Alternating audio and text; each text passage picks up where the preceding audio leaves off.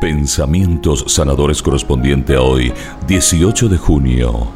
Guiado por el Espíritu Santo, conócete a ti mismo. ¿Te conoces a ti mismo? ¿Cuáles son los talentos que aún tienes que desarrollar? ¿Cuáles son las debilidades que has de trabajar para liberarte de ellas? Cada ser humano ha sido creado por Dios a su imagen y semejanza, pero a la vez con un carácter propio para llegar a ser lo que ningún otro es y para hacer lo que nadie más puede hacer en su lugar.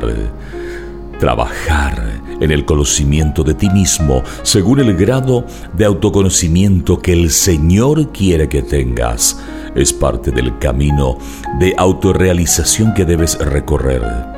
Este camino solo puede realizarse eficaz y profundamente desde una vida espiritual, por medio de la cual nos reflejemos en los ojos de Jesús y de María.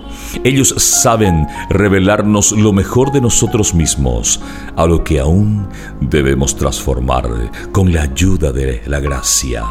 Efesios capítulo 2 versículo 10, porque somos hechura suya, creados en Cristo Jesús, para buenas obras, las cuales Dios preparó de antemano, para que anduviésemos en ellas.